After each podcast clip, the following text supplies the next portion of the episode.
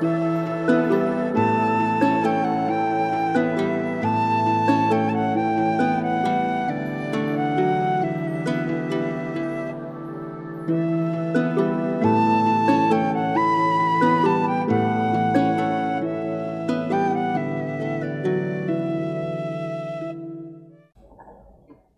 und herzlich willkommen zurück zu Viking Tantra. In der heutigen Episode möchte ich darüber sprechen, was ist eigentlich Tantra und was ist Neo-Tantra? Beziehungsweise, wie kann man Tantra uns in der westlichen Welt verständlich und spürbar und greifbar machen? Nun, an dieser Stelle möchte ich sagen, dass es natürlich auf die Quelle ankommt. Denn es gibt unzählige Bücher und, und Abhandlungen zum Thema Tantra und egal wie man fragt, man bekommt sehr unterschiedliche Antworten. Von, von Antworten, dass Tantra eine Philosophie ist, die gerade so zwei, drei, 4.000 Jahre alt ist, bis hin zu Angaben, dass Tantra 7.000 Jahre oder älter sein soll. Es ist schwierig, das hier festzunageln, da es sich bei Tantra um eine, um eine Philosophie handelt und ich sage bewusst Philosophie, weil es keine Religion ist, eine Philosophie, die anfangs ausschließlich mündlich übertragen wurde. Quasi von einem, von einem Yogi an seine Schüler, also einem Guru an seine Schüler und Schülerinnen und so weiter, weiter und weiter, also immer mündlich weitergegeben wurde. Die, die ersten Niederschriften von Tantra, die kamen dann recht spät eigentlich, dass wirklich sich jemand die Zeit genommen hat und, und gesagt hat, okay, wir schreiben das jetzt auf. Das kam halt sehr, sehr spät. Und diese, ähm, diese Vedas, diese, diese Niederschriften und, und Texte sind halt dann noch dazu in, in altem Sanskrit und durch Übersetzungen und Übersetzungsfehler oder Übersetzungsinterpretationen kam halt immer mehr und weniger dazu und es entwickelte sich ein ja fast schon fast schon Mythos um die Herkunft von Tantra. Was aber klar ist, es ist ein Teil der indisch-hinduistischen Kultur. Und das, das merkt man allein schon daran, dass die, die Gottheiten Shiva und Shakti, dass die in, in Tantra eine, eine wesentlich, wesentliche Rolle spielen. Und die Liebesbriefe, die zwischen Shiva und Shakti ausgetauscht wurden, dass dort quasi die, die Liebe, die Verbundenheit, die Erotik und Sinnlichkeit zwischen Gott und Göttin äh, quasi ihren Ursprung hatte. Und im Tantra, also in der tantrischen Philosophie, heißt es, dass jeder von uns Menschen diese beiden Gottheiten verinnerlicht hat. Wir sind alle gleichermaßen Shiva und Shakti. Wir tragen sie in uns. Also wir haben männliche Energie und weibliche Energie in uns.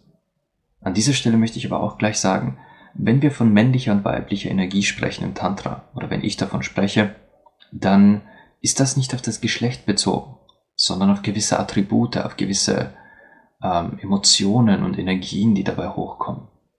Man könnte es auch einfach Yin und Yang nennen. Schwarz und Weiß oder, oder Rot und Grün. Es ist völlig egal, wie man sie nennt. Tag und Nacht, Sonne, Mond. Die Bezeichnung ist in diesem Fall fast schon egal. Wir bezeichnen, also ich bezeichne es aber bevorzugt mit männlich und weiblich, weil es greifbarer ist, speziell für uns im Westen. Und in der tantrischen Philosophie geht es quasi um das bewusste Leben. Hatte ich ja in der ersten Episode schon erwähnt.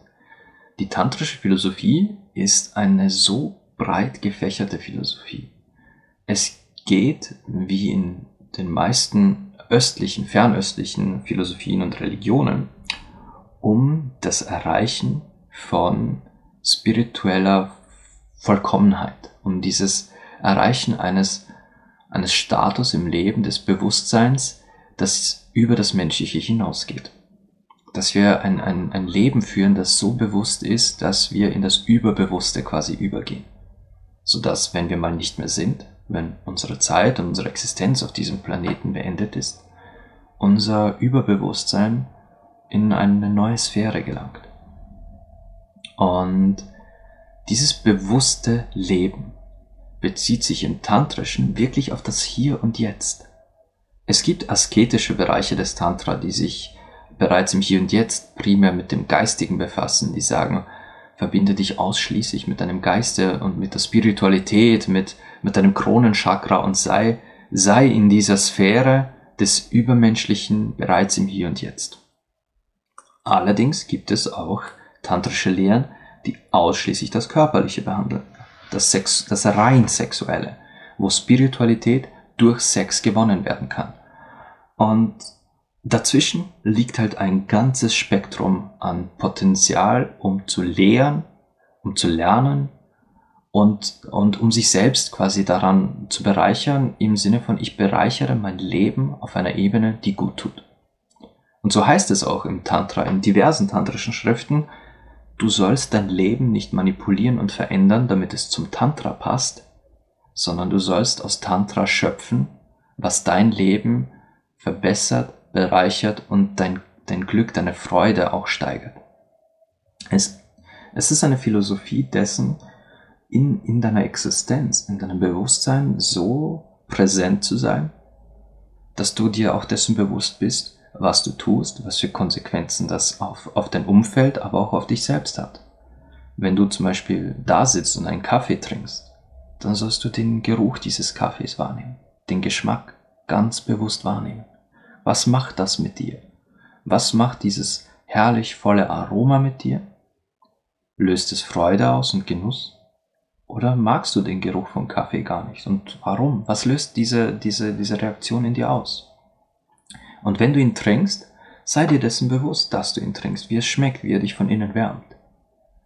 Und diese Bewusstheit in jedem Moment ist, was quasi Tantra und die tantrische Lehre predigt. Ich habe das jetzt anhand eines, eines so einfachen Beispiels genommen, weil das, finde ich, für jeden Menschen zugänglich sein kann.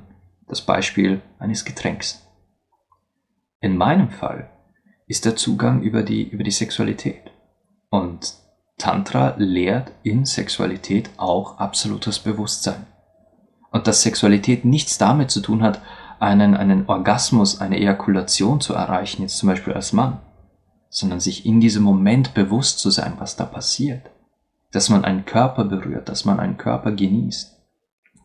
Und sich dessen bewusst zu sein, und hier kommt jetzt ein sehr wichtiger Faktor, wie göttlich dieses Erlebnis eigentlich ist. Dass man gegenüber nicht einfach nur eine Frau liegen hat oder einen Mann, sondern eine Göttin, einen Gott, dass man dieses, dieses Wesen, das da vor einem liegt, nicht einfach nur wahrnimmt als, als Fleisch und Blut, was da, was da halt ist, sondern wahrnimmt als dieses gesamte Wesen, mit der Energie, die dieser Mensch ausstrahlt, mit dem, mit der Aura, mit der Präsenz, mit der, mit dem, wir nennen es ja gern Sexappeal.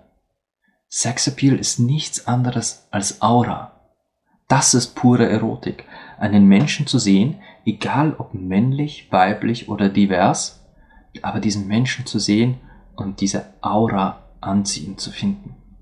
Diese Energie, die jemand im Blick hat, in der bloßen Art und Weise, wie diese Person sich gibt, da sitzt, dich, dich zurück ansieht.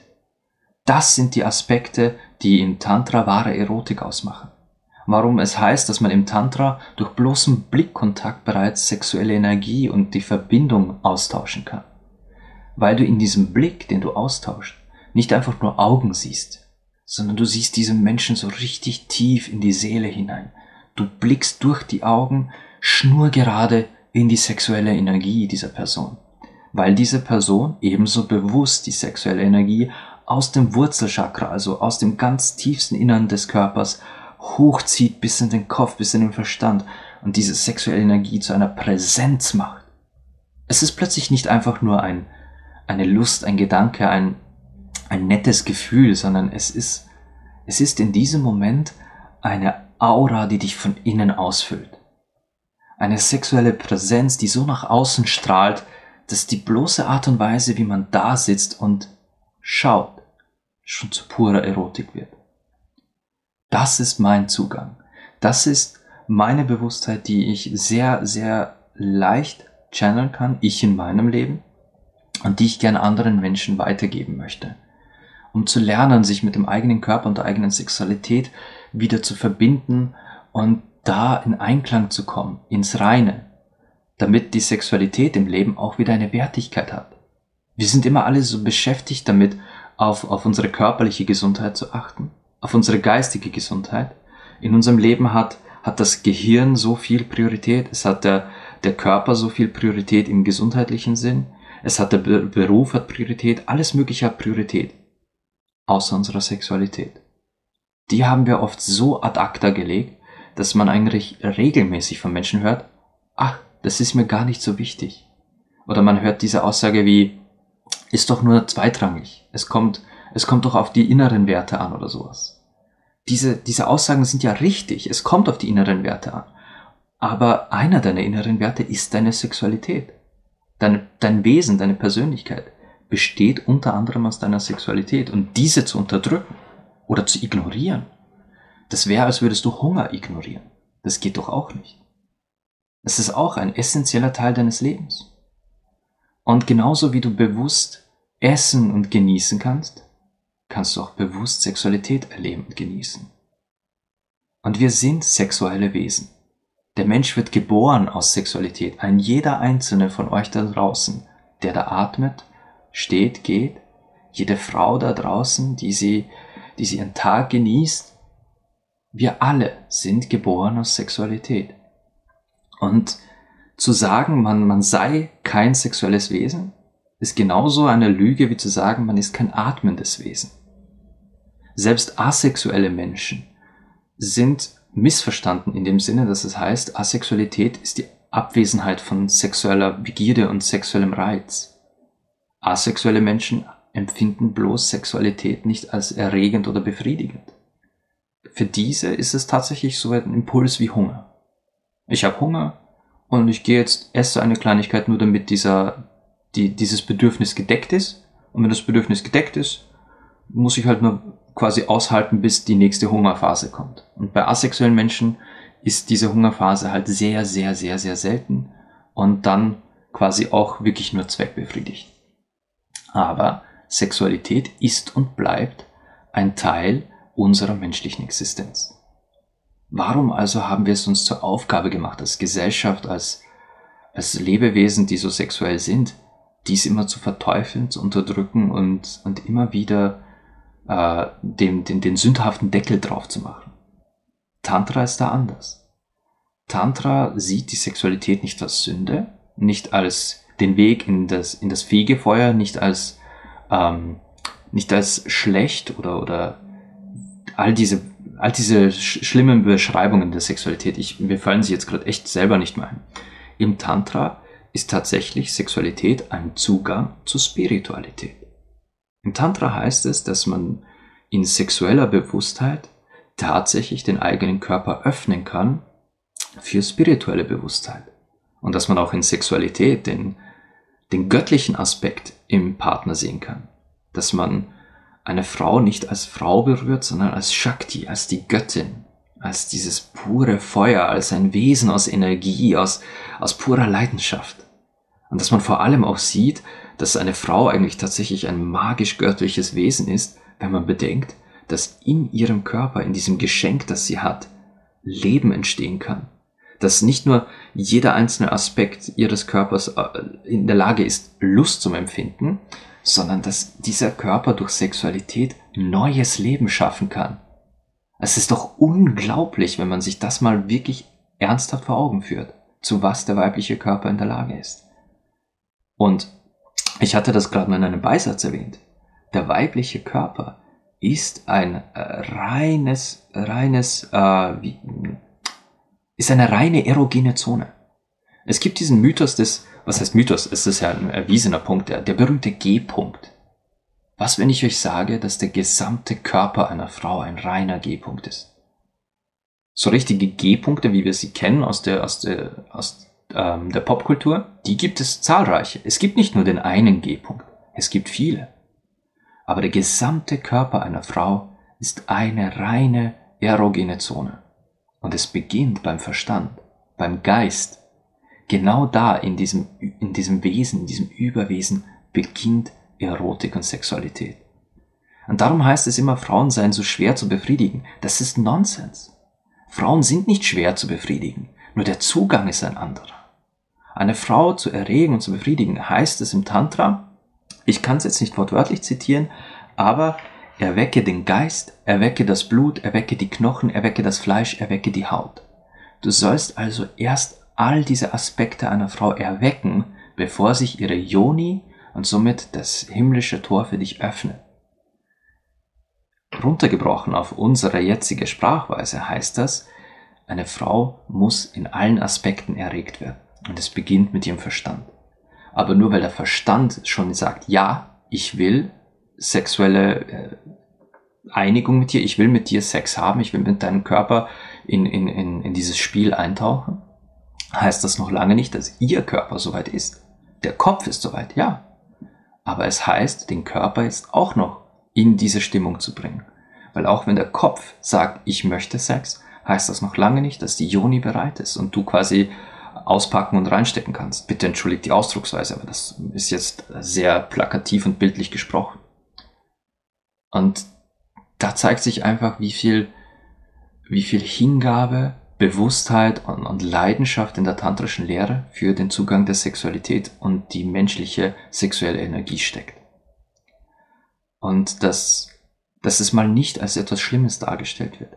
Dass mal nicht Sexualität per se als etwas Ekelhaftes, Sündhaftes äh, gezeigt wird. Und wie wir es vielleicht gewohnt sind, dass Sexualität immer ein Ticket ist in die Hölle, ins Fegefeuer. Sexualität führt zu, zu einem Leben voller, voller Leid und, und, und, wie wir es quasi eingetrichtert bekommen. Plötzlich ist da quasi also eine, eine Philosophie, die uns lehrt, dass, dass wir beides sein können. Wir können spirituell erleuchtet sein, wir können Wesen sein, die, die bewusst und, und aufrichtig leben, aber gleichzeitig auch sexuell sind. Und das war ein Kernaspekt des Neo-Tantra. Und Neo-Tantra ist eine Philosophie, die in, also es ist eine, eine, ich will jetzt nicht sagen Abspaltung, sondern es ist eine Lehrvariante des Tantra, die in den 60ern und 70ern zu, zu, zur größten Popularität fand. Also zusammenhängt tut Neo-Tantra mit einem ganz berühmten Guru und Philosophen im Namen Osho. Osho wird man sehr oft im Zusammenhang mit Tantra hören. Wenn man nach tantrischen Meditationen sucht oder tantrischen Lehren, wird man unweigerlich auf Osho stoßen. Osho war ein kontroverser Philosoph und Guru, der es als erster wagte, diese, diese tantrischen Lehren, diese tantrischen Aspekte des Lebens öffentlich kundzutun und sich hinzusetzen, auch in, in, äh, in diversen Medien und zu sagen, hey Leute, wir müssen aufhören, die Sexualität von Menschen durch Spiritualität lenken zu wollen. Wir müssen Menschen sagen, dass es okay ist, sexuell zu sein und dass man dann trotzdem spirituelle Erleuchtung erlangen kann. Und das zu einer Zeit wie den 60ern, wo ohnehin gerade alles in Themen Sexualität und, und Weiblichkeit im Umbruch war. Da kam plötzlich ein Mensch, der den, der den Leuten sagte, hey, ihr könnt beides haben. Spirituell sein und sexuell, ohne dass euch jemand dafür verurteilt. Es gibt einen Raum, wo ihr euch entfalten könnt, wo ihr sexuell sein könnt und spirituell und niemand euch verurteilt. Ihr werdet nicht attackiert, ihr werdet nicht beleidigt, nicht angegriffen. Nein, Ihr werdet in den Arm genommen und geliebt dafür, dass ihr ehrlich und authentisch seid, so wie ihr seid. Ein besserer, einen besseren Zeitpunkt hätte er nicht haben können, um mit dieser Philosophie in die Welt zu treten. Was dafür sorgte, dass Neotantra speziell im Westen explodierte. Es wurde zu einer, zu einem verwestlichten, ähm, zu einer verwestlichten Lehre des Tantra. Das Sexuelle rückte mehr in den Vordergrund. Darum ist bei uns im Westen auch Tantra primär mit Sexualität assoziiert. Ah, entschuldigt. Wie versprochen, ich schneide nichts. Darum assoziieren wir im Westen Tantra primär mit Sexualität. Weil äh, durch, durch diese Präsenz von Osho und was er weltweit erreicht hat damit, war, war dieser sexuell-spirituelle Aspekt einfach so dominant, dass, dass nur die wenigsten sich wirklich die Zeit nahmen, um noch weiter in Tantra einzutauchen und auch die anderen Aspekte des Lebens genauso leidenschaftlich lieben und leben zu lernen, wie eben Essen, Trinken oder einfach nur mal sein und nichts tun. Ja, auch das ist Teil der tantrischen Lehre. Ruhe, Frieden und, und quasi sich selbst zu nehmen, wie man in einem Moment ist. Osho hat etwas geschafft, was, was damals absolut notwendig war. Diese, diese Ketten der unterdrückten Sexualität besonders für Frauen zu sprengen. Heute sind wir leider wieder an einem Punkt, wo Sexualität massiv unterdrückt wird und weshalb Lehrer wie ich wieder mehr und mehr ans Tageslicht kommen. Weil Sexualität einfach durch ganz viel Prägung von außen noch immer dominiert wird. Weil solche antiken Klischees wie, dass, dass eine Frau äh, weniger Sex will als ein Mann, dass, dass, dass die Aufgabe der Frau ist, den Mann zu befriedigen, all diese antiken Bullshit, äh, sorry, dieser antike Bullshit an, an Philosophie, an, an Lehren, das wird immer noch weitergetragen. Das ist immer noch so tief in uns drin. Und auch dieses Sex kann nur im Zusammenhang mit wahrer Liebe passieren. Liebe ist nicht, wenn Liebe wahr ist, wenn Liebe wahrhaftig ist und gelebt wird, dann hat Liebe keine Limits. An all die Menschen da draußen, die sagen, ich kann nur eine Person lieben, möchte ich wissen, wie, wie macht ihr das dann mit euren Eltern, euren Freunden? Wie macht ihr das dann mit euren Kindern? Wenn ihr nur einen Menschen liebt, wie, wie liebt ihr dann die?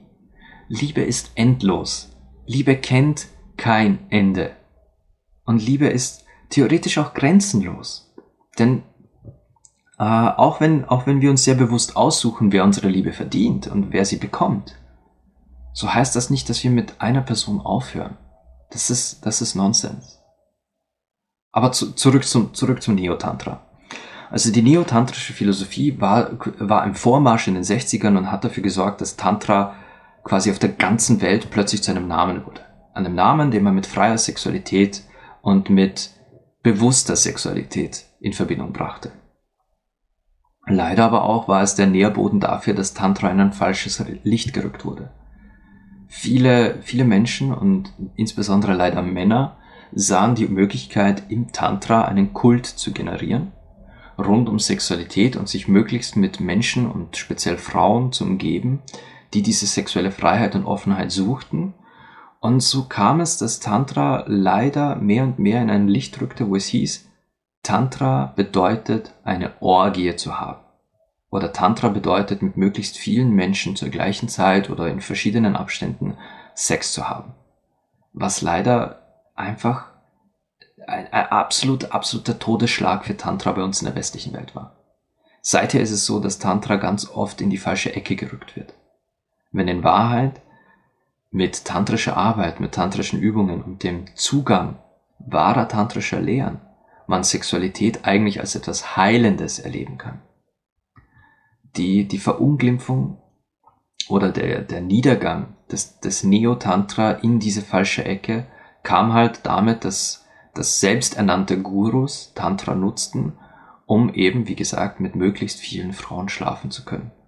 Sich an diesen Frauen bereicherten und, und im Prinzip die, die Energie, die, die in tantrischem Sex passieren kann, zur Selbstbereicherung und zur Selbstbeweihräucherung nutzten, sich halt einfach wie, die haben sich verhalten wie Vampire. Sie haben diese jungen Frauen ausgesaugt, ausgelaugt und, und sich selbst aber daran genährt und gestärkt. Und natürlich entstanden dadurch sogar noch mehr Trauma, als vorher da war.